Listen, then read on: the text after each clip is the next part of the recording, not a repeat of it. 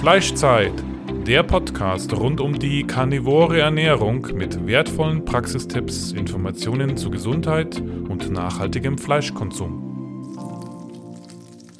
Andrea! Fleischzeit! Unser Partner heißt jetzt carnivoro.eu und bietet Supplemente rund um die karnivore Ernährung in höchster Bio-Weidequalität. Es gibt dort wertvolle Innereien wie getrocknete Leber, Herz, Milz, Knochenmark oder einen Innereienmix. Nicht nur die Mineralien, sondern auch die Vitamine sind durch die schonende Gefriertrocknung zu 95 Prozent erhalten. Das Verhältnis von Vitaminen und Mineralien ist in Innereien perfekt auf unseren Körper abgestimmt, da es sich um ein natürliches Lebensmittel handelt, das unsere Vorfahren über Jahrtausende konsumiert haben. Auch die Aufnahme durch unseren Körper erfolgt auf natürliche Weise gegenüber Nahrungsergänzungsmitteln, die isoliert hergestellt werden und häufig Zusätze enthalten. So gibt es auch Knochenbrühe in praktischer Pulverform zum Auflösen, auch ohne Zusätze, ganz natürlich mit einem hohen Anteil an Kollagen. Sichere dir jetzt mit dem Code Carnitaria 5% Rabatt auf deinen ersten Einkauf.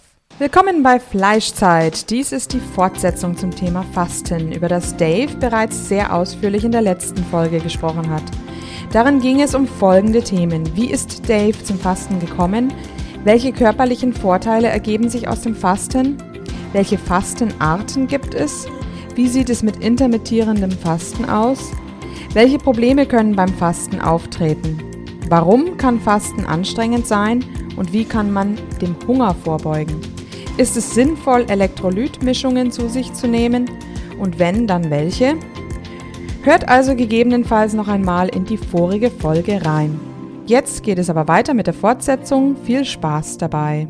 Jetzt hattest, hattest du vorher schon eine Frage, vielleicht möchtest du die nochmal stellen. Ach so, wegen dem Unterzucker. Ja, genau. Also wenn jemand jetzt das Gefühl hat, er wird schwach, er wird, er wird so ein bisschen zittrig, dann bedeutet es doch, dass man langsam in den Unterzucker kommt. Was mache ich dann? Weil ich kann Genau. ja keinen Zucker zu mir führen. Habe ich also bei jedem Kunden bis jetzt gehabt, dass wenn man Fasten anfängt, muss sich das so vorstellen. Ähm, dein Körper ist dadurch, dass du eigentlich dein ganzes Leben lang immer Nahrung zur Verfügung hattest, nicht daran gewöhnt, ähm, diesen Schritt zu machen.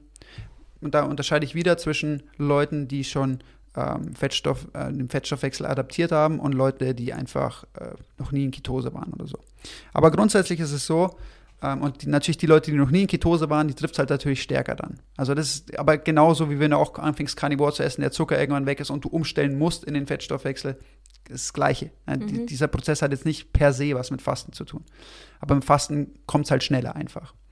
Ähm, ja, also der Unterzucker, genau das, was du angesprochen hast, die meisten Leute merken es dann dadurch, dass sie einerseits innerlich unruhig werden, andererseits physisch äh, nicht leistungsfähig sind. Also natürlich dieses Zittern, ähm, viele Leute verspüren auch Übelkeit, ähm, Schwindel, Kopfschmerzen. Ähm, und ich weiß dann immer schon, wenn mir, wenn mir jemand schreibt, okay, ich fühle mich so und so und so, weiß ich, okay, jetzt ist, sind wir das erste Mal an dem Punkt, wo der Körper, also der Körper, wenn er das erste Mal fastet oder allgemein, wenn Leute nicht ähm, ähm, ja, adaptiert sind an den Fettstoffwechsel, dann ist es so, dass du irgendwann an den Punkt kommst, wo dein Körper nicht mehr checkt, was los ist. Das ist so, äh, was passiert jetzt gerade? Ich habe keine Nährstoffe, ich drehe völlig am Rad. Und ähm, das ist halt vor allem bei Leuten dann, die ähm, äh, noch nie in Ketose waren, ist es so, der Körper weiß nicht, was er jetzt tun soll. Und natürlich, der nimmt immer mehr Blutzucker und nimmt immer mehr Blutzucker her, um diese Versorgung noch zu decken, seine Energieversorgung.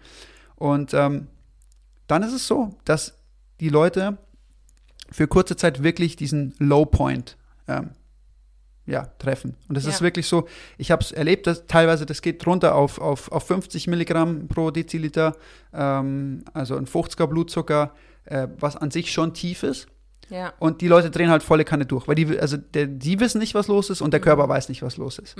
Und ähm, da kann man jetzt natürlich einerseits sagen, okay, ähm, man fängt einfach an, äh, Fette zu essen oder ähm, ja, also sich ketogen oder Carnivore zu ernähren einfach.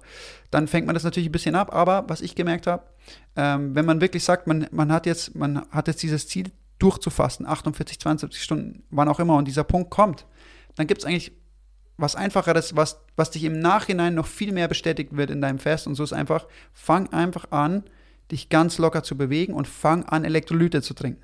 Mhm. Sobald sich die Leute zu bewegen anfangen, reguliert sich der Blutzucker erstmal wieder nach oben. Ah ja. Und dieses Blutzuckerloch, es dauert nicht lange an. Sobald du in dem Fettstoffwechsel bist, geht es dir dann erstmal wieder besser. Und ich habe das jetzt bei fast allen Kunden erlebt. Die fallen alle ziemlich weit runter, das erste Mal, wenn sie fasten. Und dann reguliert sich der aber wirklich hoch wieder, der Blutzucker. Und zwar hoch im Sinne von, ähm, dass er an, an, auf einem Level ist, wo er auch sein sollte und da hält er sich dann auch. Das heißt, dadurch lernt dein Körper das erste Mal, was es eigentlich heißt, ähm, optimal, ein optimales Blutzuckerlevel zu haben und ähm, auch optimal einen regulierten tiefen Blutzucker zu haben, so wie er sein sollte. Er ist nicht tief im Sinne von, dass er so stark runterfällt, sondern dass er reguliert auf einem Level ist, wo der Blutzucker sein sollte. Mhm, wo sollte der denn sein? Ähm, Zwischen 72 und 90, gell? Zwischen 4 und 5. hast ich muss gesagt, immer oder? umrechnen, weil ich immer auf Millimol, ich messe immer Also auf Millimol. 4, 4 Millimol bis 5 Millimol bedeutet dann 72 bis 90. ist optimal. Mhm. Also sogar, also ich würde sagen, sogar ähm, ab 3,5 ist optimal. Okay. 3,5 Millimol, das ist alles vollkommen in Ordnung. Also wenn du fastest, fällst du wahrscheinlich eh unter 4 und das ist super, weil wir haben schon mal drüber gesprochen, ab 4 Millimol ist der erste Sekretionsreiz für dein Insulin. Mhm. Und wenn du fastest und darunter bist, ist es wirklich extrem gut für deine Insulinsensitivität. Mhm. Und ähm, diesen, diesen, diesen Punkt, den du dann triffst, so ungefähr ab 50 Stunden, wo es wirklich sehr, sehr, sehr gut ist für deine Insulinsensitivität und wo sich das merklich verbessert, deine Insulinsensitivität. Auch wenn du das regelmäßig machst, über 50 Stunden fastest, ist es sehr, sehr gut für deine Insulinsensitivität. Okay. Mhm. Und ähm, grundsätzlich würde ich sagen, ähm, sollte man sich immer so zwischen ähm, vier und fünf aufhalten. Mhm. Ähm, es variiert natürlich auch immer je nachdem, wie du deine Refeeds gestaltest und so. Also wenn ich meine Refeeds Carnivore gestalte äh, und obwohl ich dann viel esse, komme ich eigentlich nie über 5,5 Millimol nach einer großen Mahlzeit. Ja, ja, ja. Das ist eben interessant. Das ist ja grundsätzlich bei Carnivoren so, dass man Ja. da einfach nicht so hoch kommt. Genau. Und wenn ich, aber selbst wenn ich jetzt ähm, mit Carbs ein bisschen esse, Also 5, 5 wären jetzt genau 100. genau. Mhm. Selbst wenn ich mit, äh, mit Carbs esse mh, und ähm, schon auch eine, eine, so um die 50 Gramm Carbs esse ähm, und eine richtig große Mahlzeit esse, selbst da steigt mein Blutzucker eigentlich nie über 6. Mhm. Nach einer großen, riesigen Mahlzeit. Ja. Was, was eigentlich schon, also das ist kein hoher Blutzucker für nach einer Mahlzeit. Genau, genau. Ja, ja, das ist das Also Tolle. und ansonsten würde ich würde ich wirklich schauen, da- das ist Optimum und ich, die Paläomediziner sagen es ja auch, ne, zwischen 4 und 5 ist eigentlich optimal. Genau. Und ich würde auch sagen, alles unter 5 ist eigentlich optimal vom Blutzucker her, sollte man den größten Teil halten. Und wenn du dann, ähm, wenn du dann wirklich isst, dann wirklich eine große Mahlzeit zu sich zu nehmen und dann äh, ist es auch nicht so schlimm, wenn der Blutzucker mal einmal hochsteigt, weil, ähm, wie gesagt, durch das Fasten reguliert sich das eh sehr schnell wieder nach unten, wenn du eben fastenbasiert lebst. Deswegen meine ich, habe ich das, möchte ich jetzt nochmal diese Brücke schlagen zu diesem fastenbasierten Lebensstil. Ähm, weil du das einfach sehr gut regulierst immer und ausgleichst. Und dadurch ist es eigentlich völlig belanglos, ob der Blutzucker jetzt mal bei einer Mahlzeit hochsteigt oder nicht. Weil du, weil du einfach fastenbasiert lebst und dadurch einfach das regulierst. Einfach Ja. dadurch schon. Du musst Ja. gar nicht drauf achten. Ja, dein Körper ist einfach auch metabolisch flexibler, ne? Genau. Okay. Ähm, also das mal zum Blutzucker. Ich, ich kann jeden beruhigen, der Blutzucker wird tief runterfallen. Mm. Und dann nicht am Rad drehen, nicht durchdrehen, nicht irgendwie jetzt dann wieder eine Unmengen von Essen reinstopfen, weil dieser Punkt wird immer wieder kommen, wenn du den nicht überwindest. Das ist genauso wie wenn du sagst, du musst jetzt irgendein, bei den 72 Stunden, wenn du irgendwie eine Sucht überwinden möchtest. Du musst über diesen Punkt hinausgehen. Du musst diesen kalten Entzug durchmachen. Und da gehört eben auch der Blutzucker dazu. Und wenn du das dann hast, dann reguliert er sich nach oben. Du brauchst da gar keine Gedanken machen. Auch im Fest reguliert sich der wieder nach oben. Fang an, dich locker zu bewegen, nicht durchdrehen, fang an, Elektrolyte zu trinken und dich locker zu bewegen, an der frischen Luft zum Beispiel. Und dein Blutzucker wird sich nach oben regulieren. Und selbst wenn er das nicht tun sollte, wovon ich zu 99,9% ausgehe, ähm, dann kannst du immer noch einen kleinen Refeed machen, mit Proteinen zum Beispiel und ein bisschen Fett. Mhm. Und das wird dich auch wieder stabilisieren. Ja? Was das Schlimmste, was man machen kann, und das ist, ich habe letztens mit einer Kundin geredet, das machen wir immer, immer wenn unser Blutzucker fällt oder über, also jetzt so die letzten Jahrzehnte und, und was auch die meisten Leute empfehlen würden, immer wenn der Blutzucker fällt, ja, was macht man, wenn der Blutzucker fällt? Wir essen Zucker. Ja, Traubenzucker essen oder so. Was, also es gibt nichts Schlimmeres für deinen Körper, als wenn dein Blutzucker, wenn du es endlich mal geschafft hast, dein Blutzucker unten ist, dann im Gegenzug wieder sofort wieder Zucker draufzuballern, dass das Ganze wieder in die Höhe schießt. Also Ja. das ist das Schädlichste für deine Gesundheit überhaupt. Genau, weil wir müssen uns eben überlegen, also sobald wir eben, wenn wir wirklich nur vier Gramm Zucker in unserem gesamten Blutkreislauf haben, dann ein Teelöffel sind fünf Gramm Zucker, dann tun wir ja damit schon unseren, unseren Organismus total belasten. Mit Ja. einem Teelöffel Zucker, das ist Wahnsinn. Ja. Es ist nicht, ist die Mengen, um die es sich eigentlich hier handelt, die sind wirklich marginal. Die kann der Körper also wirklich eigentlich auch und die Leber mit der Gluconeogenese wirklich selber herstellen. Das sind winzig kleine Mengen. Das ist nur eine Nuance und es ist, ist mehr eine Geschichte, wie der Körper das reguliert, als wenn du das jetzt wieder von außen zu ähm, Ja, führst. natürlich. Ist ja eigentlich logisch. Ja. Und ich kann euch sagen, euer Körper ist extrem widerstands- und leistungsfähig und ihr dürft einfach nur nicht durchdrehen. Bleibt cool, bewegt euch, trinkt was, euer Blutzucker reguliert sich, ihr werdet euch sehr schnell wieder besser fühlen. Aber über diesen Punkt müsst ihr hinauskommen. Und wenn ihr das geschafft habt, ihr habt so viel mehr Selbstvertrauen, ihr kennt euren Körper so viel mehr besser dadurch, ihr könnt so viel mehr einschätzen in gewissen Situationen, an was liegt es gerade, warum fühle ich mich nicht gut? Ist es wirklich, äh, weil mein Blutzucker tief ist? Und deswegen ist auch so ein Punkt, ich lasse meine Kunden immer ihren Blutzucker messen. Am Anfang regelmäßig und dann sage ich immer, wenn du dich nicht hundertprozentig fühlst, mess mal deinen Blutzucker. Und der Blutzucker gibt so viel Aufschluss über Symptome und, und teilweise auch körperliches Wohlbefinden. Und deswegen finde ich ihn so extrem wichtig. Über Blutzucker können wir auch mal gerne eine eigene Folge machen, weil ich den extrem wichtig finde auch. Genau, aber einfach da nicht stressen. Euer Körper dreht kurzzeitig am Rad, weil er nicht weiß, wie er sich die Energie holen soll und äh, er checkt es aber relativ schnell. Ja. Genau. Ähm, dann so ein Punkt, auf den ich gerne eingehen würde, ist, und du hast vorher schon mal gefragt, der Schlaf. Was passiert eigentlich? Also im Schlaf, und das, können wir gerne auch mal jetzt in Verbindung wieder zum Cortisol setzen, weil es da direkt damit zu tun hat. Ähm, angenommen, du bist in den Fast rein und der war nicht optimal vorbereitet oder was auch immer, oder du bist gerade dabei zu lernen, wie ich meine Fast optimal vorbereite. So. Und dann gehst du in den Fast rein und bist, sagen wir mal, irgendwie 40 Stunden drin oder so und gehst ins Bett. So. Und ähm, du fühlst dich jetzt, du fühlst dich nicht schlecht, du fühlst dich eigentlich gut und gehst ins Bett. So. Und ähm, dann wachst du halt irgendwie, weiß ich nicht, um halb fünf oder fünf in der Früh auf und bist hellwach. Ist jetzt an sich mal nicht schlecht aufzuwachen und voll da zu sein. Ähm, und im Grunde kann man sagen, dein Schlaf wird sich verbessern durch Fasten. Ja. Ähm, und du wirst besser schlafen und du wirst viel, viel regenerierter aufwachen.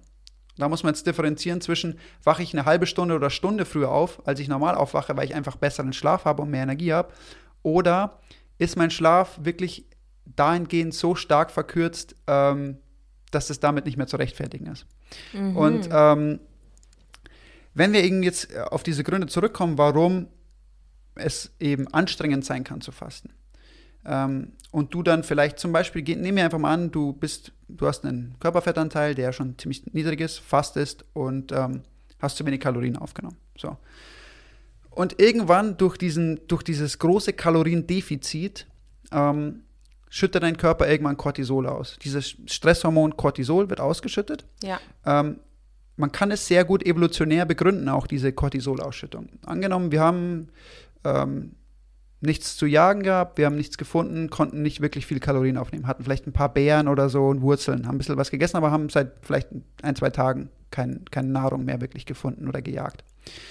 Ähm, natürlich gibt dir dein Körper durch, diese, durch diesen Stresszustand, Nahrungsaufnahme fehlt, natürlich gibt er dir einen gewissen Optimierungsprozess mit, damit du ähm, dir Nahrung suchen kannst.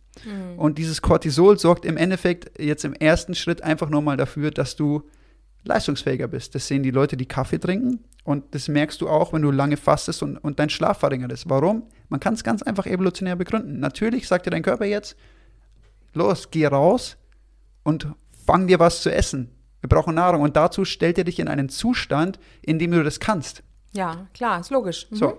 Also von dem her ist es mal evolutionär begründbar, warum das passiert. Und natürlich wollen wir aber so fasten und so leben natürlich, dass wir optimal gesund sind. Und da gehört der Schlaf dazu. Und Schlaf ist da die Nummer eins. Du brauchst guten Schlaf, um gesund zu leben. Und ähm, natürlich möchte man dann schauen, dass man in diese Situationen nicht gelangt, indem dir Schlaf durch zu hohe Cortisolausschüttung genommen wird. Heißt aber im Umkehrschluss, es kann durchaus sein, dass du, wenn du fastest und nicht richtig fastest, ähm, zu hohe Cortisolausschüttungen hast und dann eben weniger schläfst, weil es ist immer diese, ähm, diese Bezeichnung schlechter Schlaf trifft da in dem Sinne eigentlich nicht zu, weil du schläfst gut, aber viel weniger. Mhm. Das heißt, du äh, schläfst halt dann drei, vier, fünf Stunden und bist dann, dann hellwach, aber der, der Umfang des Schlafes, der Zeitumfang ist einfach viel, viel geringer dann. Mhm. Das heißt, du merkst ja dann, wenn du nur drei Stunden schläfst, du weißt ja selber, dass dir drei Stunden nicht reichen können, obwohl du jetzt topfit bist, aber du weißt selber, drei Stunden Schlaf sind zu wenig. Und da muss man eben dann ähm, einfach differenzieren auch und auch differenzieren zwischen, hat sich meine Schlafhygiene einfach verbessert durchs Fasten auch und brauche ich weniger Schlaf und bin fit oder habe ich jetzt wirklich hohe Cortisolausschüttungen und ähm, kann deswegen nicht lange schlafen. Genau. Und da ist es wirklich so, da rate ich auch jedem dazu, Schlaf ist bei mir die Priorität Nummer eins im Leben. Und ähm, ich würde es auch jedem raten, ganz oben anzusetzen, und deswegen würde ich auch sagen, wenn du wirklich fastest und merkst, du kannst nicht schlafen und deine Fastenroutine ähm, lässt deinen Schlaf leiden, dann stell sie um und pass sie an. Sei es durch mehr Kalorien, sei es durch andere Fastenfenster. Mhm. Ähm, aber ich würde keinem empfehlen, weiter zu fasten, wenn er wenig schläft. Und dadurch, also das kannst du direkt aufs Cortisol zurückführen. Okay, ja, interessant. Genau. Mhm. Ähm, das ist so ein Punkt. Also der Schlaf, den muss man auf jeden Fall beachten. Man kann es durch diese vorher genannten Gründe steuern, auf jeden Fall. Und wenn du richtig fastest, hast du auch keine Probleme mit dem Schlaf. Wobei ich dazu sagen muss, selbst ich, weißt du, wenn ich jetzt ähm, zurzeit ist meine Fastenroutine, äh, ich esse jeden zweiten Tag eine Mahlzeit. Und ähm, selbst wenn ich jetzt alles optimal irgendwie ähm, vorbereite und durchgeführt habe, und dann habe ich zum Beispiel eine Trainingseinheit, in der ich irgendwie mal äh, bisschen über meine Grenzen hinausgehe oder die dauert länger oder ich mache zwei Trainingseinheiten und habe die nicht eingeplant oder so. Ähm, dann merke ich zum Beispiel auch, ähm, ich merke es nicht extrem, aber ich merke das dann schon auch, ne? Zum Beispiel, dass, dass ich einfach hellwach bin, wenn ich aufwach und, ähm, und, und weniger Schlaf habe und so. Das merke ich schon auch. Also ähm, man muss einfach schauen und man muss es anpassen. Ähm, der Schlaf ist extrem wichtig und der Schlaf steht immer über deinem Fastenfenster. Das heißt, wenn du merkst, ich schlafe schlechter, dann musst du irgendwas anpassen. Okay, gut. Genau. Gut zu wissen. So. Wie ist es jetzt bei Frauen? Genau, das ist, das ist ein guter Punkt. Ich coache ja auch ganz viele Frauen oder hauptsächlich Frauen. Die Männer trauen sich noch nicht so hm. oder sind zufrieden mit ihrer Wampe. Ich weiß es nicht. Ähm, es ist so. Es gibt verschiedene Anzeichen, warum du jetzt irgendwie ähm, haben wir jetzt genannt, irgendwie Fast vielleicht nicht richtig vorbereitet hast oder so. Oder warum du zu viel fastest, vielleicht durchs Cortisol. Und es gibt bei Frauen halt wirklich ein, einen Messwert, ein Parameter oder ein, ein, ein Symptom, das dir eindeutig sagt, dass du zum Beispiel zu lange zu viel gefastet hast ähm, oder dass du einfach in der Kalorienaufnahme zu dezimiert warst. Und das ist, wenn dein Zyklus ausbleibt. Mhm. Und ähm, pauschal kann ich jetzt niemandem sagen, wie lange er fasten soll oder welche, welche Fenster er gehen kann, damit das nicht passiert, weil jeder Körper unterschiedlich ist. Ähm, was ich immer grundsätzlich empfehle, ist, eine Woche vorm Zyklus aus großen Fastenfenstern rauszugehen. Also auf OMAD zu gehen ähm, und, oder also maximal 48 Stunden zu fasten immer mit, mit Refeeds. Ähm, es ist unterschiedlich. Also ich, ich hatte äh, Kundinnen, die ich betreut habe, die hatten kein Problem damit. Und die haben ausgiebig gefastet und der Zyklus kam, aber es gab Kundinnen, da ist der Zyklus ausgeblieben und da muss man halt anpassen. Das ist nicht schlimm, aber dann, man weiß einfach, dass man anpassen muss. Ähm, und man kann es davor auch nicht pauschal sagen. Ich meine, manche, manche Leute haben, wenn sie nicht wirklich fasten und ketogen essen, Probleme mit dem Zyklus. Ähm, von dem her ist es eben pauschal nicht zu beantworten, aber das ist ein, ähm, ein, ja, ein fester Punkt, den man beachten muss, Äh, wenn das ausbleibt und man fastet ausgiebig, dann muss man das Fasten anpassen natürlich. Mhm. Und ähm, da kann man dann spielen natürlich. Da kann man einerseits mehr Kalorien dann zunehmen, äh, zu sich nehmen. Man kann mit den Fastenfenstern variieren. Man kann, bevor der Zyklus anfängt, die Fastenfenster variieren. Man kann auch mal ganz rausgehen aus dem Fasten oder auch aus der Ketose rausgehen, ähm, bevor der Zyklus kommt. Je nachdem. Also ähm, da muss man individuell schauen. Aber was man sagen kann ist, wenn ihr fastet und euer Zyklus bleibt aus, dann hat es ziemlich, ziemlich sicher mit dem Fasten zu tun. Okay. Und da muss man es anpassen. Ja. Und dann muss man für sich auch einfach schauen, wo liegt, wo liegt bei mir diese Schwelle, wo ist die Grenze, wie weit kann ich gehen, dass es meinen Zyklus nicht beeinflusst, wie weit kann ich gehen, dass meine Hormone, der Zyklus hat ja dann im Endeffekt nur damit zu tun, dass die Hormone sich einfach ändern auch. Also ich denke auch, das liegt ähm, da, das habe ich jetzt gerade eben, habe ich diesen Rosedale gelesen, ähm, der eben auch gesagt hat, wenn man ähm, nichts isst, ähm, geht ja eben die Leptinausschüttung zurück und Leptin ist wiederum etwas, was ähm, die Sexualhormone anregt und damit ist es eben begründet, dass die Frauen ihre Periode nicht bekommen. Ja, Okay. genau. Also Mhm. da muss man schauen. Es bedeutet auch nicht, dass Fasten pauschal dazu führt, dass deine Periode, aus, äh, Per- Periode ausbleibt und dein Zyklus nicht kommt. Nein, aber jeder Mensch ist unterschiedlich und jeder Mensch verhält sich dann anders in der, in der, in der äh, Hormonanpassung, in den hormonellen Prozessen. Deswegen achtet darauf und wenn ihr merkt oder wenn, wenn sich das bestätigt, dann müsst ihr einfach zurückfahren und, und anders fasten. Man muss auch immer berücksichtigen, dass Kohlenhydrate schon auch ein, ein unheimlicher Treiber für ähm, zu starke Periode sind, ähm, extreme Fruchtbarkeit. Ich meine, denkt mal an die Hühner, wenn man denen kein Getreide gibt, dann legen die nicht jeden Tag ein Ei. Das ist nur wegen dem Getreide.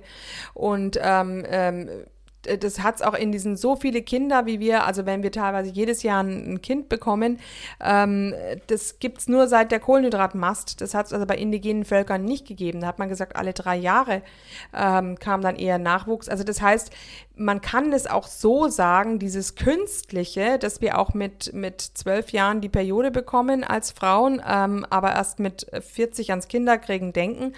Äh, überlegt euch mal, was das für eine Zeitspanne ist, die nicht natürlich ist. Und äh, früher äh, weiß man auch oft, dass die Leu Frauen erst mit 17 ihre Periode bekommen haben und mit 17 aber auch geheiratet haben. Also da war das, da hat das Körperliche zu dem Psychischen gepasst. Also ihr, es könnte sein, dass ihr durch die Kohlenhydrate einfach extrem häufige Perioden hattet, harte Perioden und dann ist es auch nicht so tragisch, wenn man mal seine Periode nicht hat. Ja, also ich würde natürlich empfehlen, wenn man auch äh, dann in so einem äh, Lebensstil sei es Fasten oder Carnivore ist, dass man das natürlich so reguliert, dass es alles zyklisch abläuft und, und, und optimal funktioniert. Aber ja, es geht die Welt nicht unter, wenn du jetzt mal einmal äh, deinen Zyklus nicht hast. Ne? Genau. Also mhm. so darf man das also auch nicht der sehen. Körper wird sicherlich auf anderer Seite unheimlich viel sich regenerieren.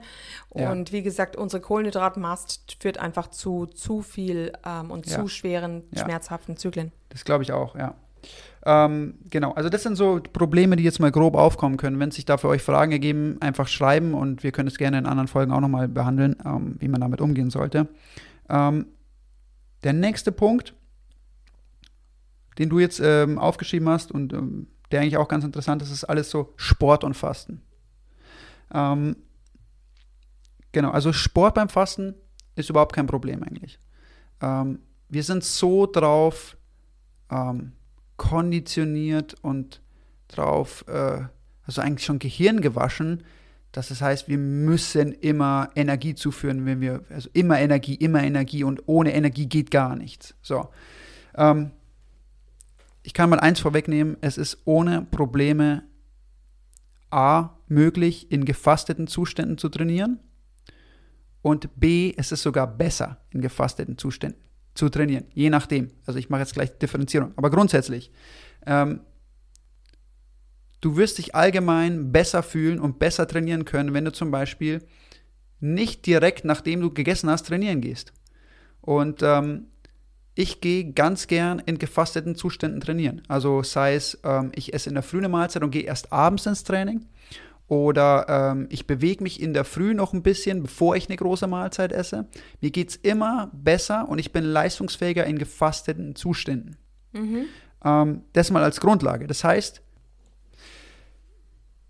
das heißt natürlich nicht, dass ich automatisch dadurch nach, angenommen, 72 Stunden das beste Krafttraining machen kann. Das natürlich nicht.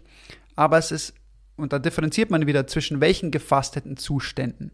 Grundsätzlich kannst du auch gefastet, sei es nach 48, nach 72 Stunden Trainingseinheiten absolvieren. Und ähm, wenn du wirklich mal im Fettstoffwechsel bist, äh, nach einer gewissen Zeit fasten, kannst du auch nach drei, vier, fünf Tagen noch dich locker bewegen und äh, Cardio-Einheiten machen. Je nachdem natürlich, wie du dich fühlst, aber grundsätzlich ist es möglich. Und es ist so, ähm, beim Fasten passieren natürlich ganz viele hormonelle Prozesse. Und ähm, das hat natürlich auch damit zu tun, wie du, äh, wie deine Muskulatur funktioniert, wie du trainieren kannst. Grundsätzlich kann man mal sagen, nachdem du ungefähr 48 bis 50 Stunden trainiert hast, steigt dein Level an Wachstumshormonen um 500 Prozent. Mhm. Ist durch Studien belegt, dein Level an Wachstumshormonen steigt um 500 Prozent. Ja. Ähm, Genau, weil die sind ja immer in Konkurrenz zu Insulin und auch zu Leptin. Also geht Insulin und Leptin runter, ähm, das, dann ähm, steigt das Wachstumshormon. Genau, also das vielleicht mal gleich zu der Frage, ähm, ob man durch Fasten Muskeln abbaut. Nein, tust du nicht. Deine ja. Hormone und dein Körper sorgt dafür, dass du definitiv keine Muskulatur abbaust. Es gibt auch Studien dazu, die es ganz klar belegen. Es kann sogar sein, ähm, dass du sogar, also wenn du regelmäßig ausgiebig fastest, natürlich mit Refeeds arbeitest, aber dass dadurch sogar du noch besser Muskulatur aufbauen kannst, weil einfach deine Hormone für dich arbeiten in, in dem Moment. Ähm, also erstmal, du wirst durch reines Fasten keine Muskulatur verlieren. Also natürlich wirst du irgendwann mal ab einem gewissen Zeitpunkt, wenn du fünf, sechs, sieben Tage fastest, natürlich ist es irgendwann, je nachdem wie, wie groß deine äh, Fettreserven noch sind, wird es so sein, dass du irgendwann vielleicht mal ähm, durch die Gluconeogenese, dass der Körper Muskeln abbaut und in Zucker umwandelt, ja. um dich zu versorgen. Klar, logisch, mhm. aber das ist sehr marginal. Und solche extremen Fasts ist jetzt auch nichts, was du unbedingt ähm, ähm, empfiehlst. Dann Nein. fehlen einem ja auch wieder Nährstoffe grundsätzlich. Also genau, also ich empfehle eigentlich grundsätzlich ja keine Fasts länger als fünf Tage, maximal sieben Tage. Danach immer einen Refeed. Also es gibt ja auch Leute, die fasten äh, dieses Heilfasten, zwei Wochen, drei Wochen ja, machen ist, Leute. Das ist zehrend. Es ist zehrend, es, es macht auch keinen Sinn. Wenn du mhm. abnehmen willst, dann macht es keinen Sinn. Ja, der so. Magen-Darm-Trakt ist nach drei Tagen zum Beispiel auch, ähm, ist, der, ist der erneuert. Also ist da alles, was drin ist, ist da alles einmal durch. Also warum sollst du jetzt drei Tage mal 20 oder mal äh, fasten? Das macht überhaupt keinen Sinn. Genau, es macht in, in dem Sinne keinen Sinn. Du wirst natürlich viel Gewicht verlieren, aber wenn du es optimal, so schnell wie möglich und ähm, so gesund wie möglich machen willst, würde ich eigentlich keinen Fast länger als sieben Tage empfehlen. Mhm. Und sieben Tage ist schon lang. Fünf Tage kann man durchaus, Entschuldigung, fünf Tage kann man durchaus mal machen. Ähm, ansonsten ähm, würde ich grundsätzlich sagen, nicht länger, aber der Körper ist da sehr, sehr, sehr muskelsparend, wenn mhm. du fastest. Also mhm. darüber grundsätzlich brauchst du dir kein Problem mehr machen. Ähm, zum Thema Sport und Fasten ist es jetzt so. Also ich bin der Meinung, du kannst dieses Cardio-Training jederzeit machen, lockere Bewegung während dem Fast. Ähm, es wird dir auch helfen für deinen Blutzucker, äh, äh, es wird dir helfen, Blutzucker zu regulieren und es wird einfach, es wird dich noch tiefer in die Ketose bringen. Ähm, mhm. Es wird dir helfen.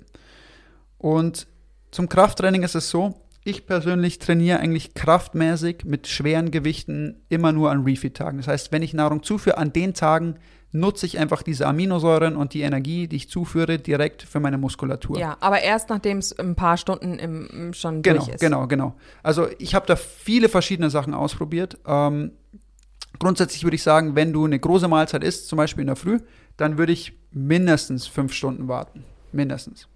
Also mir sind fünf Stunden fast schon immer zu kurz nach einer großen Mahlzeit. Ja, das glaube ich. Also ich würde sagen, so acht Stunden ist gut. Und dann mhm. fühlt es sich aber auch gut, weil du hast an diesen Tagen, wo du isst, und dann trotzdem wieder Fasten anfängst. Also erstens, du brauchst danach, du brauchst, wenn du das einmal zugeführt hast, du hast genügend Aminosäuren in deinem System, damit du versorgt bist. Du musst nicht nach dem Sport immer essen. Das ist schwachsinnig. Ich weiß nicht, woher das kommt, aber du bist ausnahmslos versorgt, wenn du eine große Mahlzeit isst und deine Nährstoffe zuführst und du kannst fasten und trainieren und danach weiter fasten. Du bist versorgt. Du brauchst dir keine Gedanken darüber machen. Ähm, dann ist es grundsätzlich so, ist es optimal, also wenn wir jetzt nochmal davon ausgehen, kann ich an Fastentagen ähm, Krafttraining machen? Natürlich kannst du an Fastentagen Krafttraining machen. Deine Hormone werden dir auf jeden Fall entgegenspielen. Da geht es nur darum, und da sprechen wir jetzt von dem Optimum. Wenn ich an Fastentage Krafttraining mache, dann habe ich einfach nicht die höchstmögliche Intensität, um meine Muskeln zum Wachsen zu bringen. Mhm, du wirst also vielleicht nicht die, die maximale ähm, genau, Gewichtszahl genau, drauflegen können. Genau, das ist, darum geht es. Darum geht es beim Krafttraining, die maximale Intensität zu bringen, aber darum geht es auch mir, wenn ich fastenbasiert lebe. Ich möchte immer so leistungsfähig wie möglich sein. Und ähm, da ist es so, okay, ist es das Optimum, nach 40 Stunden zu trainieren? Ist Optimum nicht, aber es wird dir auch helfen. So ist es nicht. Und wenn, es ist, wenn, du, wenn du Leute hast, die eben nicht daran interessiert sind, so optimal wie möglich zu funktionieren und den Leistungsaspekt völlig in den Vordergrund stellen, dann kannst du durchaus an einem, innerhalb von einem 48-Stunden-Fest gegen Ende deines Fastenfensters trainieren. Die Hormone werden dir helfen. Mhm. Ähm, das ist überhaupt kein Problem. Wo ich sage, wo ich zum Beispiel kein Krafttraining mehr machen würde, ist so, also ab 72 Stunden würde ich definitiv keinen Krafttraining mehr machen, ja. weil es einfach zu sehr dann an den Muskel geht einfach. Weil der Muskel ja. hat so einen Bedarf und das ist dann, zehrt zu sehr am Muskel. Mhm. Und ähm, deswegen würde ich es nicht empfehlen. Grundsätzlich kann man sagen, Sport und Fasten ist sehr gut vereinbar und es bringt dir so super viele Vorteile, wenn du fastest und quasi deine Fasten und deine Fastenfenster auf deine Sporteinheiten abstimmst. Es wird dir helfen bei der Fettverbrennung, immens helfen bei der Fettverbrennung. Mhm. Bei der Optimierung von deinem Körper. Es wird dir entgegenspielen bei, bei hormonellen Prozessen, die du brauchst, um gut äh, fit zu sein und sportlich zu sein. Und ähm, Fasten bedeutet ja nicht nie zu essen, sondern Fasten bedeutet geregelt zu essen und strukturiert zu essen und darauf stimmst du auch deinen Sport ab dann. Das mhm. ist ganz klar. Mhm. Sport und Fasten ist super vereinbar. Ich mache es jetzt seit über einem Jahr, faste ich und mache intensiv Sport. Also nur mal so zur Info. Und du fühlst dich so am wohlsten immer mit dem 48, gell? Mit 48 fühle ich mich schon sehr wohl. Kommt drauf an, also wenn ich jetzt zum Beispiel vor dem Lockdown habe ich halt wirklich siebenmal die Woche Krafttraining gemacht. Also mhm. jeden Tag eigentlich. Zwei Stunden. Oder eineinhalb bis zwei Stunden. Und da fasse ich natürlich dann nicht 48 mhm. Stunden, sondern mache ich mein OMAD mhm. und führe ich die Mahlzeiten so zu, dass ich optimal trainieren kann. Klar. Jetzt zum Beispiel trainiere ich jeden zweiten Tag Krafttraining und esse auch nur jeden zweiten Tag. Ja. Das ist optimal. Mhm. Weil dieser Tag dazwischen, du brauchst kein Essen, wenn du kein Krafttraining machst. Ich mache locker meine Cardio-Einheiten, ich bewege mich viel, ich bekomme gar keinen Hunger dadurch. Weil an den Fastentagen, wenn ich Cardio mache, draußen bin, Rad fahre, äh, keine Ahnung, mich einfach bewege, spazieren gehe, was auch immer, dann bekomme ich gar keinen Hunger. Ich bin so tief in der Ketose dann drin, dass es überhaupt kein Problem ist. Mhm. Und ähm, das ist dann so, ich faste 48 Stunden, bringe meine Hormone wieder hoch, und dann, das ist ja nicht so, dass du, wenn du einmal dann isst, dass dann diese Hormonlevel alle wieder komplett runterfallen, sondern du hältst es ja stabil auf einem hohen Level. Das heißt, es bringt mir was ähm, für mein Krafttraining. Und natürlich in den 48 Stunden, ich verbrenne Fett ohne Ende, wenn ich Cardio-Training mache. Das heißt, ich nehme überhaupt kein Fett zu und kann trotzdem meine Muskulatur optimal ähm, ja, reizen und äh, den Wachstum vorantreiben. Mhm. Also das ist wirklich, hat viel zu tun, wie stimmt man es ab, aber es ist meiner Meinung nach, wenn du erfolgreich ähm, und nachhaltig Sport machen willst, würde ich es mittlerweile als essentiell bezeichnen, auch regelmäßig zu fasten und dein Fasten darauf abzustimmen. Du wirst nur Vorteile davon haben, wenn ja. du es richtig machst. Ja, super. Genau, Muskelabbau ähm, haben wir schon besprochen. Mhm. Ähm, das ist nach längeren Fasts marginal und ähm, so im geregelten Alltag mit strukturiertem, fastenbasierten Lebensstil steht es überhaupt nicht zur Debatte. Mhm, mhm, okay. Ja, was uns jetzt noch fehlt im Grunde ist, ähm, wann sollte man denn mit so einem Fast starten? Das fehlt uns noch. Genau. Also es gibt natürlich verschiedene Ansätze, welche Fastenfenster man fährt und ähm, wann startet man ein Fast, wann geht man wieder raus. Ich will jetzt heute nicht zu sehr auf den zirkadianen Rhythmus eingehen, der ist aber extrem wichtig dafür.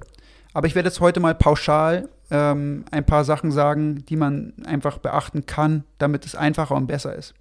Ähm, erstmal von der Psyche her.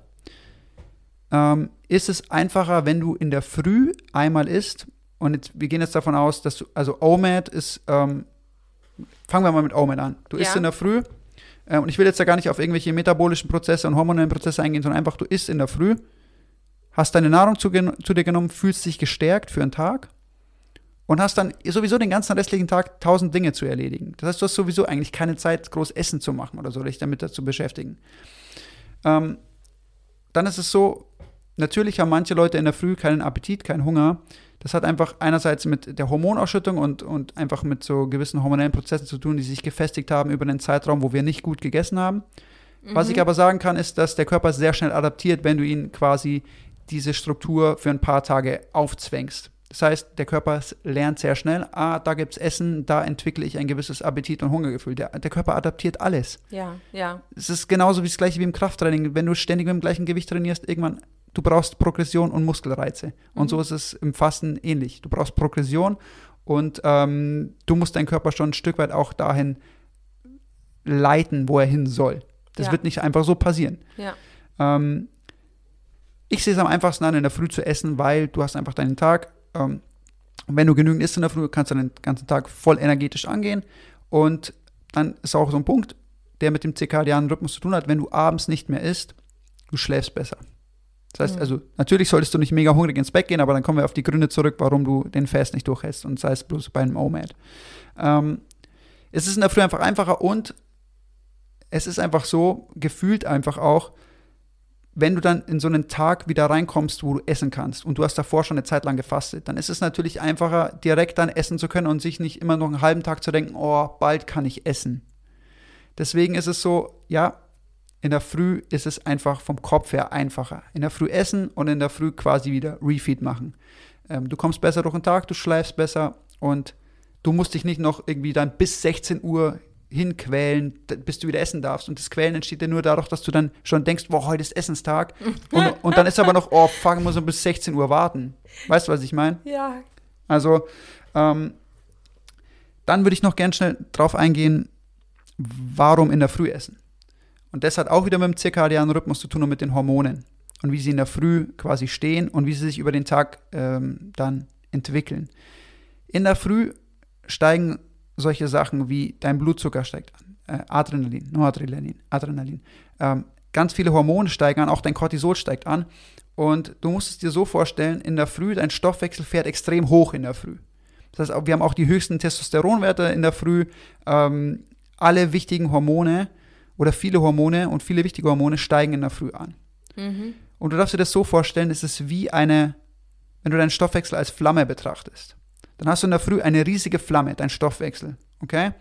Und am Nachmittag ist der Stoffwechsel nicht mehr so aktiv. Es ist nur eine kleine Flamme, die so ein bisschen vor sich hin flackert. Und wenn du jetzt mit einem Kanister Benzin hingehst und du schüttest Benzin über eine riesige Flamme und, und wirklich, du, du wackelst mit diesem Kanister und schüttest dieses Benzin über, über die Flamme, dann geht nicht viel verloren von dem, von dem Benzin. Weißt du, was ich meine? Mhm. Das ist so, die, die Flamme nimmt das alles auf. Wenn du jetzt nur so eine kleine Flamme hast und ewig viel Benzin ähm, darüber gießt, dann wird die Flamme natürlich entzündet, aber es geht sau viel von dem Benzin daneben. Mhm. Und so ist es das gleiche mit dem Stoffwechsel auch. Das heißt, der Körper kann die Nährstoffe gar nicht so gut aufnehmen, wenn du genau. sie zu dir nimmst zu einer Zeit, wo du genau. eigentlich gar nicht so In der Früh bist. ist der beste Zeitpunkt A, um deinen Stoffwechsel anzuregen, weil er eh schon super läuft und dadurch noch mehr anzuregen, indem du ihm dann Nahrung gibst, die er verarbeiten muss. Und B, er, genau, er läuft einfach besser mhm. in der Früh.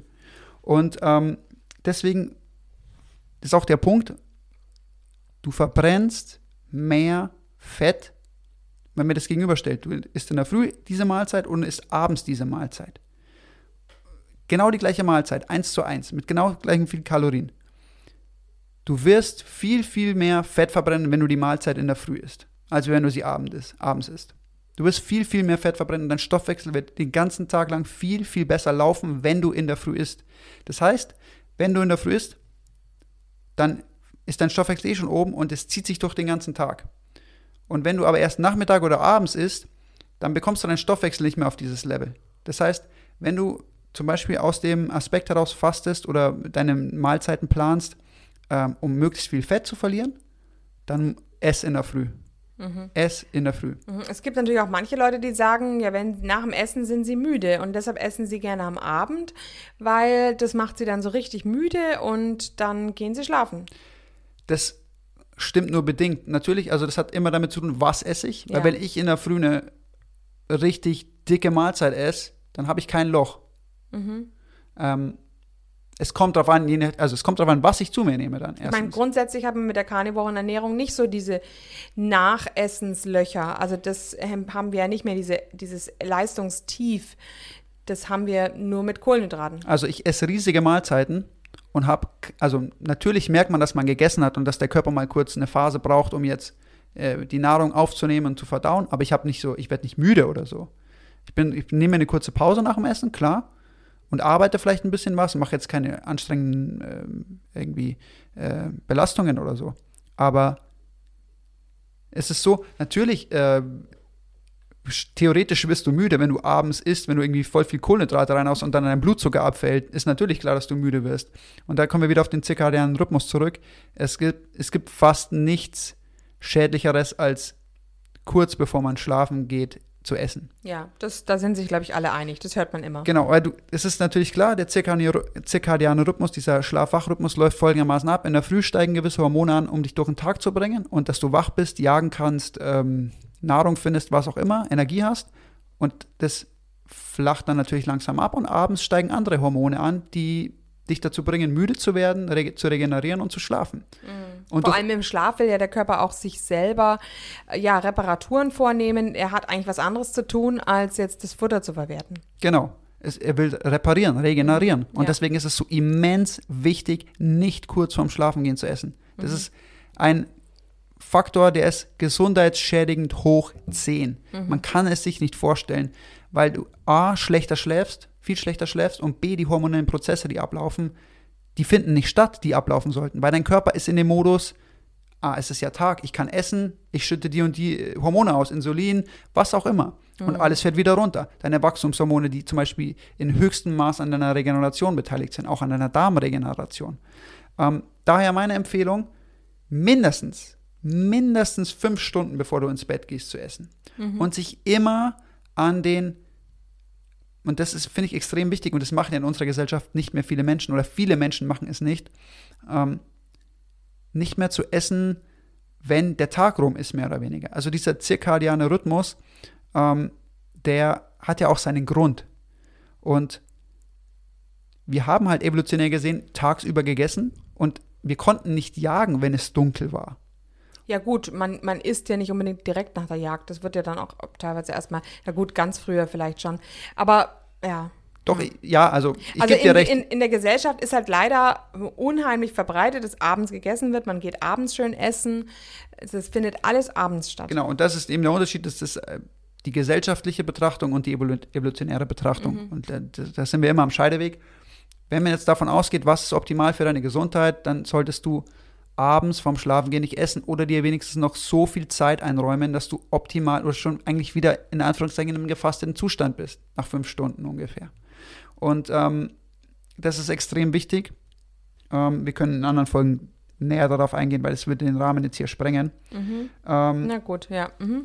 Grundsätzlich, grundsätzlich sage ich immer, nehmt euch kompakte Fenster für eure Nahrungsaufnahme. Das muss nicht OMAD sein. Mhm. Verstehen mich nicht falsch, aber nehmt euch kompakte Fenster. Ja. Und nehmt euch so lange wie möglich dann Fastenfenster und legt diese Essensfenster weit weg vom Schlafen, weil es wird euch nicht helfen. Mhm. Und ähm, sei es metabolisch oder hormonell, es wird euch nicht helfen.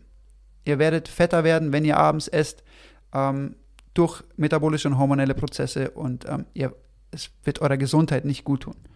Ähm, Ansonsten, wenn wir jetzt nochmal auf die Fast zurückkommen und wann man am besten isst, im Grunde kannst du mit einem Fast starten, wann du willst und abbrechen, wann du willst. Ähm, das ist im Prinzip egal. Ich sage nur, wie es für dich mental am einfachsten ist, ist es natürlich, wenn du sagst, ich gehe jetzt ins Bett und morgen in der Früh kann ich essen. Sei ja. das jetzt nach 48, 72 Stunden oder auch nur nach einem Tag. Weißt du, was hat, ich meine? Dann hast du im Grunde nochmal zwölf Stunden dran gehängt. Genau. Erstens das und zweitens, wenn du dann in der Früh isst, ähm, ist so, der restliche Tag ist so, ich habe heute schon gegessen, ich brauche nicht nochmal was. Das zählt als Essenstag, nicht als Fastentag, auch mhm. wenn du mhm. dann bestimmt 18, 19, 20, vielleicht auch 24 oder 23 Stunden fastest, von dem Tag gesehen sozusagen. Mhm. Mhm. Deswegen ist es in der Früh immer einfacher. Natürlich kannst du auch am Nachmittag um, um, um 16 Uhr in den Fast reingehen oder abends um 19 Uhr, ist völlig egal. Ähm, da grundsätzlich nur zu sagen, ähm, ja, es ist einfach einfacher Wenn du in der Früh weißt, ich kann aufwachen und kann essen. Und dann kannst du immer noch entscheiden, ob ich jetzt nochmal fünf Stunden dranhänge und Mittag esse oder ob ich in der Früh erst und meinen Tag dann angehe. So, ist völlig egal. Ähm, genau. Das können wir, das ist mal so ähm, zusammenfassend sagen zu, ja, wann starten, wann rausgehen. Ähm, wie den Fast Breaken ist vielleicht äh, auch noch ganz interessant. Genau, also den, nur mal eine kleine Anekdote. Ich sehe schon, es raucht draußen. Das heißt, lieber Dave, wir werden jetzt bald den Fast brechen. wir haben heute auch Fleisch. genau. Wir haben heute auch mal, ähm, Dave hat seine Freundin mitgebracht, da freuen wir uns sehr, uns auch noch mit der Johanna unterhalten zu können. Stimmt, ja, genau. Also wir werden jetzt danach richtig reinhauen. Ähm, das passend zum Thema, wie bricht man einen Fast? Mhm. Also, grundsätzlich würde ich einen Fast immer mit Proteinen und Fetten brechen. Immer. Ja. So, da gibt es Ausnahmen, aber für den ähm, ja, Otto-Normalverbraucher, der irgendwie fastet und seinen Fast brechen möchte, immer mit Proteinen und Fetten. Weil natürlich einerseits ganz klar, du fastest, dein Blutzucker geht runter, dein Insulin geht runter und das ist ja auch gut, das willst du ja auch, das Fasten. Ja, du würdest ja, du schockst deinen Körper Natürlich, mit Kohlenhydraten. Und ist, du gibst ihm wieder voll auf die Schnauze, wenn du dann eine große Menge Kohlenhydrate isst. Ähm, es gibt Ausnahmen, zum Beispiel, ich habe zum Beispiel eine Zeit lang, als ich OMAD gemacht habe und viel trainiert habe, habe ich, ähm, also so in den Phasen, wo ich zum Beispiel siebenmal die Woche dann Krafttraining mache oder so, mache ich OMAD und ähm, in der Früh, bevor ich ins Training gehe, esse ich Honig zum Beispiel. Mhm. Das heißt, ich mache wirklich dann direkt ähm, oder ich steuere direkt das so, dass ich wirklich diesen Blutzucker-Spike habe im gewissen Sinn. Ähm, und mein Körper ist daran gewöhnt. Das ist auch nochmal eine andere Sache. Das heißt, ich spike meinen Blutzucker, ich nehme es ganz bewusst und gezielt her fürs Training und esse danach eine große Mahlzeit, zum Beispiel mit, mit Fetten und Proteinen.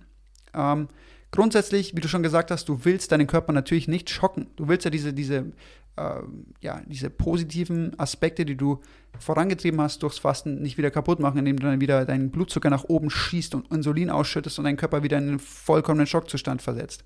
Natürlich nicht. Ähm, ich würde sagen, grundsätzlich die absolute Obergrenze, um auch noch Kohlenhydrate nach einem Fast herzunehmen, ist Oh, mit 24 Stunden. Also in dem Zeitraum, ich meine, du mhm. wirst dann dadurch natürlich deinen Blutzucker steigern und du wirst äh, deinen Blutzucker nicht weit runter bekommen und du wirst auch wahrscheinlich nicht in die Ketose kommen. Also wenn du kohlenhydratreich isst und 24 Stunden fastest, wirst du wahrscheinlich nicht mal in eine vernünftige Ketose kommen. Nee, bei OMAD nicht. Mhm. Und Keine es Chance. macht auch grundsätzlich das Fasten ja viel schwieriger. Es ist ja der Grund, dass wir gesagt haben, mit Carnivore beginnt man beginnen die meisten Leute erst zu fasten, weil Eben. wir ja in diese tiefe Ketose kommen. Ja. Also also ich so, natürlich kannst du einen Anteil dann, wenn du zum Beispiel eine Mahlzeit dann zum Fastenbruch hernimmst, kannst du natürlich einen kleinen Anteil an Kohlenhydraten mit reinnehmen. Am besten, nachdem du die Proteine und Fette gegessen hast, weil dann steigt dein Blutzucker nicht so. Ähm, kannst du natürlich machen, mache ich auch, mhm. klar. Ähm, aber einen Fast zu brechen, indem du einfach nur Kohlenhydrate isst, ist der Killer. Ja. Das macht keinen Sinn und ja. es schädigt dich. Deswegen, das würde ich auf jeden Fall mal nicht empfehlen pauschal kann man sagen, Proteine und Fette, um den Fast zu brechen. Ähm, es gibt wirklich Ausnahmen, die aber dann wieder ganz speziell damit zu tun haben, leistungsoptimiert und wie gehe ich es an, wie gut ist mein Körper darauf adaptiert und wie gut kann mein Körper damit umgehen und kennt der das auch? Ja, auch wenn ich an den Darm denke, ähm, der hat sich jetzt so richtig erholt, den ging es jetzt so richtig gut. Jetzt angenommen, du gibst ihm auch plötzlich äh, total viele Gemüse und Salate und alles. Ja. Das ist alles Stress für den ja. Darm. Also geschmeidig ist einfach Balsam für den Darm, sind ja. einfach nur sind Fette, äh, die Eiweiße, äh, die kommen gar nicht so weit. Die werden ja schon von der Magensäure komplett aufgelöst. Das heißt also, du gibst einfach nur mit Fett deinem Darm Balsam und genau. deinen Hunger stillst du mit dem Eiweiß. Genau, genau so ist es. Und danach sollte man sich richten. Und wenn man da wirklich irgendwann mal an dem Punkt ist, wo man sagt, ich muss das so stark auf meine äh, Leistung und äh, auf, ja, auf Sport oder was auch immer abstimmen, äh, dann gibt es da Möglichkeiten, aber äh, die stehen eigentlich nicht zur Debatte für jemanden, der ganz normal fasten möchte. Mhm. Ähm, zum Abschluss möchte ich jetzt noch einfach nochmal grob drauf eingehen, welche Fastenfenster eigentlich welche äh, autophagilen Prozesse mit sich bringen und ähm, metabolische Prozesse und ähm, ja, welche Fastenfenster wie mit welchen, zum, äh, mit welchen ähm, Prozessen korrelieren sozusagen. Ja. Ähm, also, egal welche App euch das sagt und äh, was ihr hört, nach zwölf Stunden seid ihr nicht in Ketose. So viel kann man schon mal sagen. Also, du, also außer du lebst schon ketogen, dann bist Ja. du immer in Ketose. Aber Ja. ähm, du kommst, wenn du sagen wir mal, du brichst dein Fest und gehst aus der Ketose raus, nach zwölf Stunden bist du nicht wieder in der Ketose. Mhm. Da kann jede App dir noch so viel sagen und es gibt noch so viele Studien, aber der normale Mensch kommt nach zwölf Stunden in keine Ketose. Mhm. Wenn er nicht Carnivore ist oder Keto und Low Carb wirst du es nicht schaffen nach zwölf Stunden. Ähm, dann ist immer dieser beliebte Punkt und ähm, ja, dieses intermittierende Fasten 16-8, also nach 16 Stunden passiert auch noch nichts, noch nicht wirklich. Also man muss dazu sagen, es gibt Studien in Mäusen, die schon ähm, autophagile Prozesse zeigen nach zwölf Stunden. Okay? Und zum Beispiel in der Fasten-App, die ich habe, zeigt es mir auch an, dass nach 24 Stunden ungefähr die Autophagie beginnt. Und es mag in der Theorie, mag das stimmen, dass, dass die Autophagie sich sozusagen vorbereitet oder minimale autophagile Prozesse ablaufen. Aber diese autophagilen Prozesse sind in diesem Zeitraum, die, die existieren nicht. Die existieren theoretisch, aber so für deine Heilung haben sie keine Auswirkungen, keine großen. Mhm.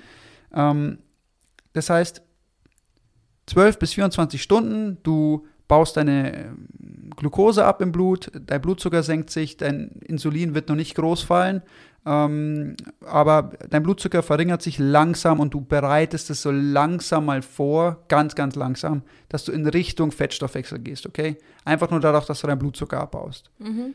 bis 16 Stunden, bis 18 Stunden eigentlich, bis 20 Stunden. Also je nachdem, wenn ich jetzt einen Carnivore Refeed mache, dann, dann brauche ich 18 Stunden ungefähr und ich bin wieder in Ketose. Ja. Okay. Je nachdem, wie ich den Carnivore Refeed mache und wie viel Protein und Fett ich dann zu mir nehme. Aber es ist einfacher natürlich Carnivore dann schneller in Ketose zu kommen, ist ganz klar.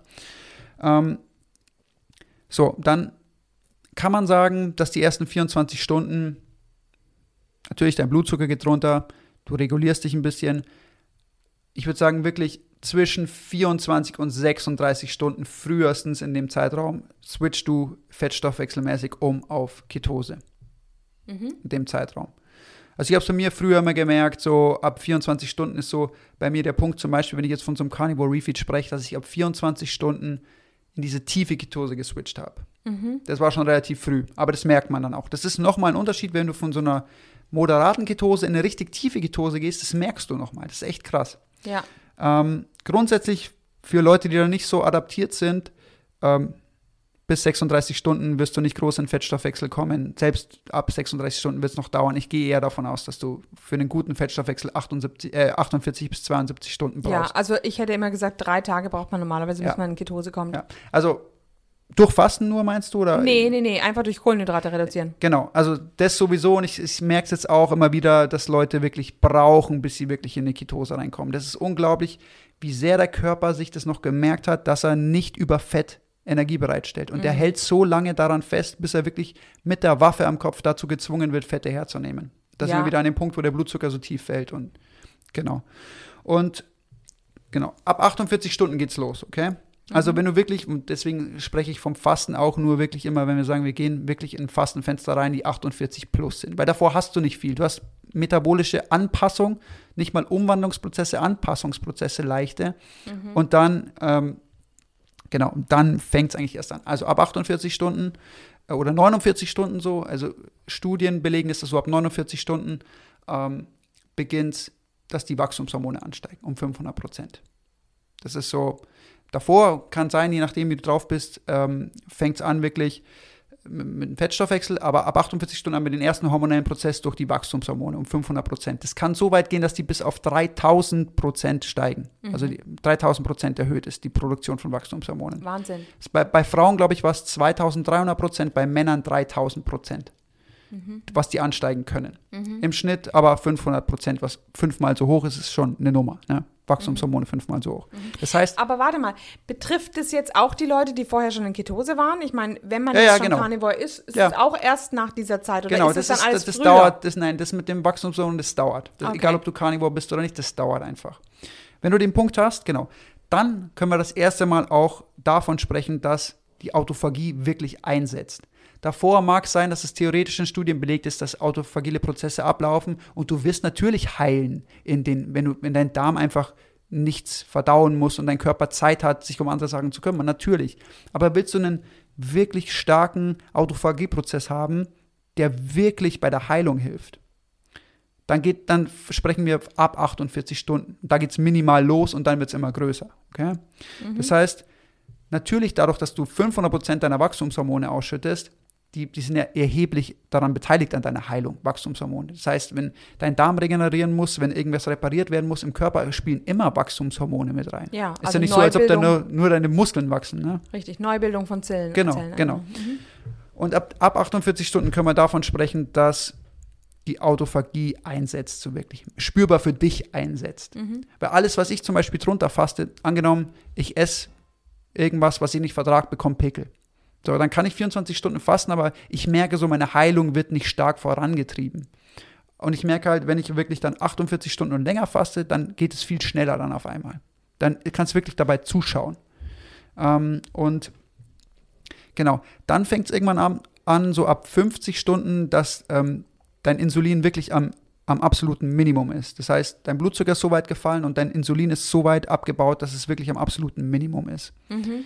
Und das ist natürlich auch so ein Punkt, wenn wir jetzt dann über die Insulinsensitivität sprechen und wenn du das zum Beispiel auch für Diabetes und sowas, ähm, ab da ist es interessant, ab ja. dem Zeitpunkt. Und den Punkt oder diesen, diesen, diesen Zustand möchtest du natürlich auch, wenn es zum Beispiel um deine Insulinsensitivität geht und, und du möchtest die verbessern, dann möchtest du es natürlich so lange wie möglich auch halten. Ab da fängt es an, okay? Ähm, und dann kommen wir nach und nach ähm, in Prozesse rein, die wirklich dann mit der Zellerneuerung zu tun haben. Und das fängt ungefähr ab 72 Stunden an. Da ist es wirklich so, dass du. Ab 72, ab ich dachte 72, 72 ist schon so. Nee, ab, also Studien belegen, dass quasi ab 72 Stunden dann wirklich hm, die zum Beispiel neue Immunzellen gebildet werden. Mhm. Naja, also das ist ja. Die werden wahrscheinlich sonst auch gebildet, sonst wären wir ja alle schon tot. Aber in, in erheblichem Maße halt, mhm. wirklich, dass, mhm. dass dieser Autophagieprozess, also den den wirklichen Start deiner, wenn, wenn du sagst, du willst wirklich jetzt an Autoimmunerkrankungen wie zum Beispiel, nehmen wir mal einfach mal Schuppenflechte und du willst deine Haut regenerieren, mhm. dann musst du wirklich 72 plus reingehen, wenn es dir wirklich darum geht. Du mhm. kannst natürlich auch, du wirst natürlich auch, wenn du regelmäßig 48 fastest, Stück für Stück Verbesserungen haben. Aber wenn du das wirklich angehen möchtest, und es ist bei ganz vielen ähm, äh, Autoimmunsachen dann so, dann solltest du 72 Stunden fasten, mindestens. Und dann wirst du aber auch wirklich richtig starke, nachhaltige Verbesserungen spüren. Okay. Und ähm, genau, es bewegt sich dann quasi so von dem Punkt metabolisch, wo du in Ketose kommst, bis zu dem Punkt, wo dein Immunsystem wirklich erneuert wird, sozusagen, durch Zellregeneration, durch Autophagie. Und wieder ist es so, da kannst du pauschal nicht sagen, das ist bei jedem Menschen gleich. Bei, anderen, bei einem steigen die Wachstumshormone vielleicht schon früher an, bei einem, beim anderen später, beim einen ist es früher mit dem Blutzucker und beim anderen später. Aber das ist halt so durch Studien belegt, so diese, diese Zeitpunkte. Ja? Mhm.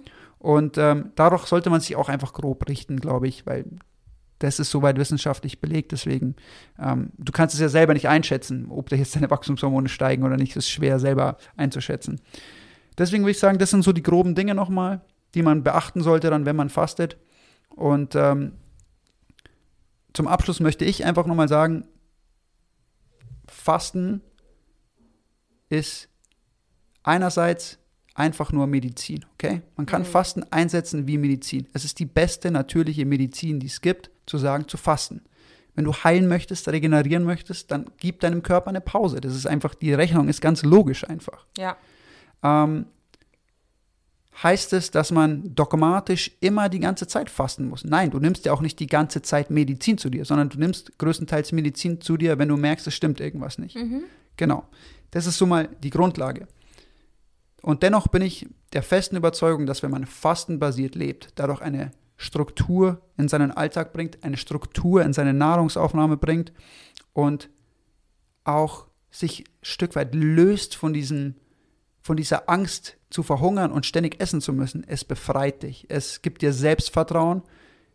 Ich sehe es bei so vielen Menschen, die es schaffen, 72 Stunden zu fasten. Du sprengst alle Ketten, weil du weißt, ich kann drei Tage ohne Nahrung auskommen. Ja. Und für mich war so. Ja, es ist auch interessant. Es ist ja im Grunde, ähm, also jeder weiß es ja, ja. Ich habe genug Fett an mir. Ich weiß ja, mein Körper kommt damit aus. Aber es ist ja eine reine, eine reine. Angst, ähm, beziehungsweise um, wenn man sich überlegt, welche Dinge sind denn Angst auslösen, das sind eigentlich immer Süchte. Also du hast ja eine Angst, dass du nicht den Abend überlebst ohne eine Zigarette oder ohne einen Alkohol. Und genauso haben wir jetzt Angst, dass wir den Tag nicht überleben, ohne was zu essen. Es ist nichts anderes als ein Suchtverhalten. Es ist, genau. Und wenn du es einmal schaffst, diesen Punkt zu überwinden, und deswegen mache ich das ja auch so, meine Kunden, die gehen direkt in 72 Stunden rein. Kalt. Kalt. Gibt gewisse Ausnahmen, aber grundsätzlich kalt in 72 Stunden rein.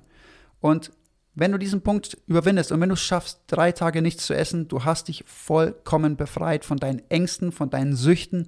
Du bist ein neuer Mensch. Und ich, ich übertreibe nicht, aber du, du bist so losgelöst von, diesem, von dieser Konditionierung und dieser Angst, nichts zu essen. Und es gibt dir so unglaublich viel Freiheit im Leben. Und natürlich sage ich, hey, wenn du übergewichtig bist und wenn du richtig viel ähm, Fett am Körper hast, dann wird erstmal runtergefastet. Dann wird dogmatisch gearbeitet. 72 Refeed, 72 Refeed, 48 Refeed, 48 Refeed, bis du da bist, wo du hin willst. Aber im Laufe dieses Prozesses lernst du so viele Sachen über dich selbst und über deinen Körper. Und irgendwann ist es dann eben so, dass du Fasten als Werkzeug hernimmst. Das mache ich ja auch. Ich faste ja nicht, also natürlich mache ich jetzt, mein Fasten habe ich jetzt abgestimmt mit einer Mahlzeit auf zwei Tage auf mein Training. Aber für mich ist es kein Problem zu essen. Ich könnte auch die ganze Zeit essen und ich könnte sofort wieder Fasten anfangen. Und das lernst du, indem du regelmäßig fastest, dich selbst einzuschätzen, eine Struktur zu entwickeln und das flexibel anzuwenden. Und das ist das Wichtige. Du, das war nicht mit fastenbasierten Lebensstil. Wir wollen weg von dem und das wollen wir, egal ob wir jetzt Carni über Carnivore reden, über, über Low Carb, über Keto reden, über äh, Fasten reden. Wir wollen weg von einem Leben, wo sich alles um Essen dreht und wo du, wo Essen dich steuert. Nicht du dein Essen, sondern Essen steuert dich. Und davon willst du weg. Und das schaffst du durch Fasten. Und ähm, wenn du das einmal angenommen hast, dann kannst du dir gar nicht mehr vorstellen, anders zu leben. Weil dann hast du diese Struktur und die ist so verankert in deinem Kopf, wie es früher verankert war, die ganze Zeit zu essen. Ist es für dich verankert? Nein, ich esse zu diesen festen Mahlzeiten Ja, das und da gibt es Essen. Und ähm, das möchte ich den Leuten mitgeben. Ihr müsst nicht die ganze Zeit fasten, fasten, fasten. Ihr sollt fastenbasiert leben. Heißt es, dass ich auch zweimal am Tag essen kann? Natürlich. Aber es heißt nicht, dass ich siebenmal am Tag snacke. Mache ich mir zwei große Mahlzeiten? Ja, ist es ungesund? Nein, natürlich nicht. Aber weg von diesem, wir essen die ganze Zeit und Essen steuert mich. Und das lernst du doch fasten. Und du lernst doch, und du kannst doch fasten deine Süchte überwinden. Haben wir gerade jetzt schon vorher auch angesprochen. Du kannst körperliche Süchte durch Fasten überwinden. Und das muss das Ziel sein. Und wenn du das geschafft hast, dann hast du im Leben gewonnen, weil dann hast du deine Krankheiten im Griff, dann bist du präventiv unterwegs und ähm, du bist losgelöst von deinen Essensängsten und Essensemotionen. Ja, das Und- ist also schon ein schönes Ziel. Genau, und was ich jetzt zum Abschluss noch sage, Fasten heißt ja nicht, dass du dein Essen nicht genießt. Du wirst nie dein Essen mehr genießen als nach einem vernünftigen Fast. Das wird für dich einer der schönsten Momente sein, wenn du nach einem Fast, wo du dich selbst bestätigt hast, dann einfach isst. Und zwar nicht aus emotionaler äh, Perspektive heraus, sondern einfach, du weißt, du kannst essen und es bringt dich voran, es gibt dir Kraft für die nächsten Fast oder für die nächsten Aufgaben und es wird besser schmecken als jemals zuvor. Mhm. Ja, schön. Schön. Und ja. Ja, jetzt haben wir ganz schön. Jetzt viel haben wir gequatscht. zwei Stunden geredet. Also wir machen zwei Teile daraus. war ich zwei Stunden? Ja. ja. Okay. Gut, ja, also vielen, vielen Dank. Dave war jetzt wirklich sehr, sehr informativ und ähm, ich glaube, das ist wirklich ähm, auch für mich, ich habe jetzt total viel daraus äh, gelernt. Vielen Dank. Ja, danke dir. Also ich würde sagen, wir gönnen uns jetzt sich. Was gibt's eigentlich? Du hast eingekauft. Ja, T ja T-Bone Steaks gibt's vom, vom Weiderind-Tier und ähm, dann noch Entrecote, was mir mein Metzger immer speziell macht. Und Hirn, oder? Heute gibt's Und Hirn hat Heute ist meine Hirnpremiere. Richtig, also zufällig, weil ich habe halt jetzt für heute Hirn bestellt gehabt, aber jetzt der Dave darf jetzt gleich probieren. Viel Spaß. Alles klar. Wir Okay. wünschen euch noch einen schönen Tag und bis zur nächsten Woche. Ja, servus. Und hier unser Haftungsausschluss. Alle Inhalte im Podcast werden von uns mit größter Sorgfalt recherchiert und publiziert. Dennoch übernehmen wir keine Haftung für die Richtigkeit, Vollständigkeit oder Aktualität der Informationen. Sie stellen unsere persönliche, subjektive Meinung dar und ersetzen auch keine medizinische Diagnose oder ärztliche Beratung. Dasselbe gilt für unsere Gäste. Konsultieren Sie bei Fragen oder Beschwerden immer Ihren behandelnden Arzt.